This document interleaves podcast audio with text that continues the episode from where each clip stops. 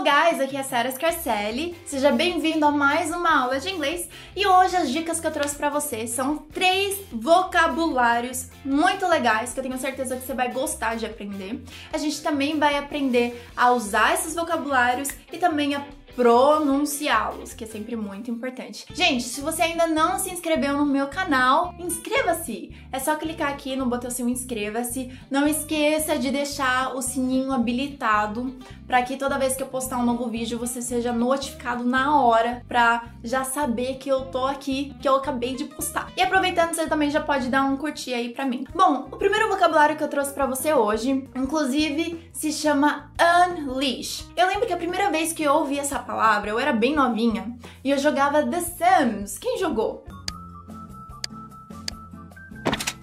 Eu jogava The Sims e tinha, acho que uma versão Unleashed. E, para ser bem sincero, eu não sabia o que significava, mas eu sabia que leash era coleira. Logo eu pensei que unleashed era alguma coisa assim sem coleira. E a verdadeira tradução da palavra unleash é liberado, liberto. Would be able to open the chamber and unleash the horror Inclusive, quando eu tava lendo um livro, eu vi esse livro aqui, por sinal, depois eu vou falar um pouco mais sobre ele. Eu vi que a frase que ele usou foi simplesmente assim: Unleash the master within. Liberte, libere o mestre dentro de você. E aí nesse contexto, o livro falava assim que você tem um talento, use a sua paixão junto com o seu talento e se liberte, porque você vai ter uma vida mais sadia, mais feliz, né? Porque você vai trabalhar com aquilo que junta o seu talento com a sua paixão. Então assim, é para você liberar o mestre mestre dentro de você, que domina as duas coisas, o mestre com a paixão e com o talento. E para pronunciar unleash, na verdade, não tem nenhuma pegadinha, fica mais simples, então você pode repetir comigo. Unleash. Repeat with me. Unleash. A segunda palavra é que eu esqueci.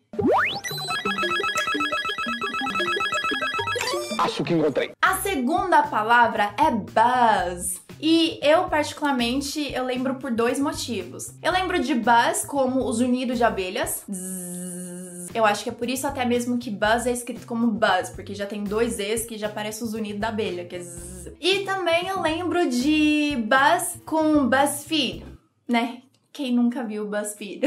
e o BuzzFeed é mais sobre aquilo que, como se fosse rumores, né? Aquilo que se espalha, né? Aqueles unidos, o que tá rolando, mais ou menos por aí. Buzz também pode significar telefonema, embora eu não use e eu não lembro de, de terem usados. Usados não. E mas eu vi que eu já vi assim por escrito e aí dá para se entender que é um telefonema. E também tem outra forma, outro sentido da palavra buzz, que eu acho que é o mais desconhecido pra gente por isso que eu trouxe ela hoje. Buzz também significa algo que é empolgante, algo que é animado, algo que te move, né? Pode ser tipo uma atmosfera que tá nesse clima de empolgação. Come on, Sam, don't ruin my buzz, would you? Por exemplo, vou dar o um exemplo do livro. Ele diz assim: Learning is a buzz que o aprendizado é algo que empolga ele. Novas ideias, é mudanças, transformações, melhorias, é algo que move ele. Conhecimento, aprendizado. Então, ele também fala que learning has to be a buzz, que aprendizado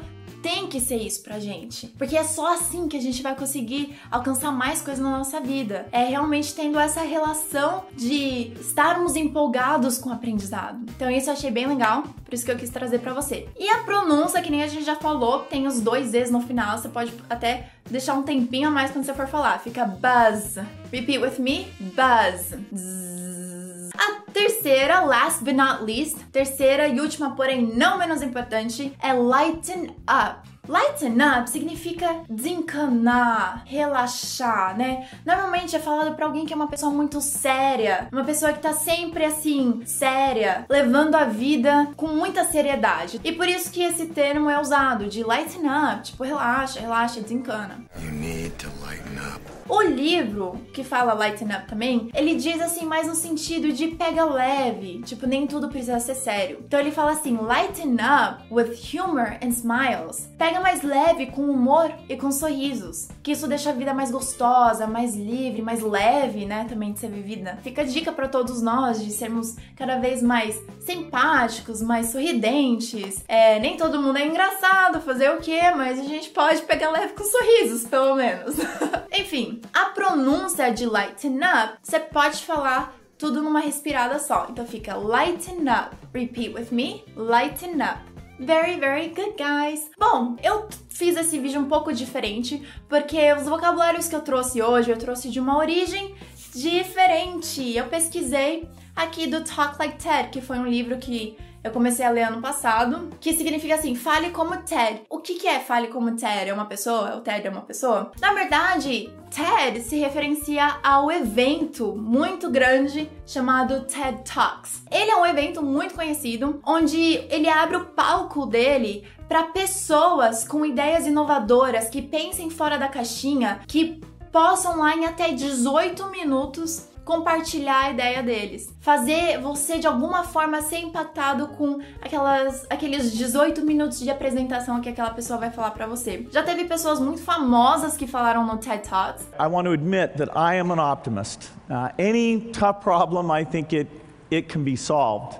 E teve pessoas que subiram no TED Talks pela notoriedade do seu sucesso, que talvez não eram tão conhecidas assim, mas que ficaram às vezes até mais conhecidas pelo TED Talks. Eu particularmente decidi comprar esse livro porque eu gosto bastante da ideia do TED Talks, de você sempre compartilhar ideias. Inclusive, ele tem um slogan que fala Ideas worth spreading, ideias que valem a pena serem compartilhadas, né? Mexe nisso com a gente, da gente sempre inovar, fazer alguma coisa diferente, impactar, transformar a vida dos outros, realmente fazer algo diferente na nossa vida e na vida das pessoas que estão à nossa volta. É por isso que o canal existe, é por isso que eu tô aqui. É só uma coisa assim que mexe com uma das minhas paixões na vida. Então, eu assisto bastante TED Talks e eu quis comprar o livro para aprender a falar como eles, porque eles fazem assim palestras sensacionais em 18 minutos. E fica aí a dica para você que você pode praticar o seu inglês com TED Talks também, porque ele também tem legendado, ele também tem só em inglês. Qualquer uma das coisas que eu mencionei, eu vou deixar tudo aqui na descrição para você não ficar perdido.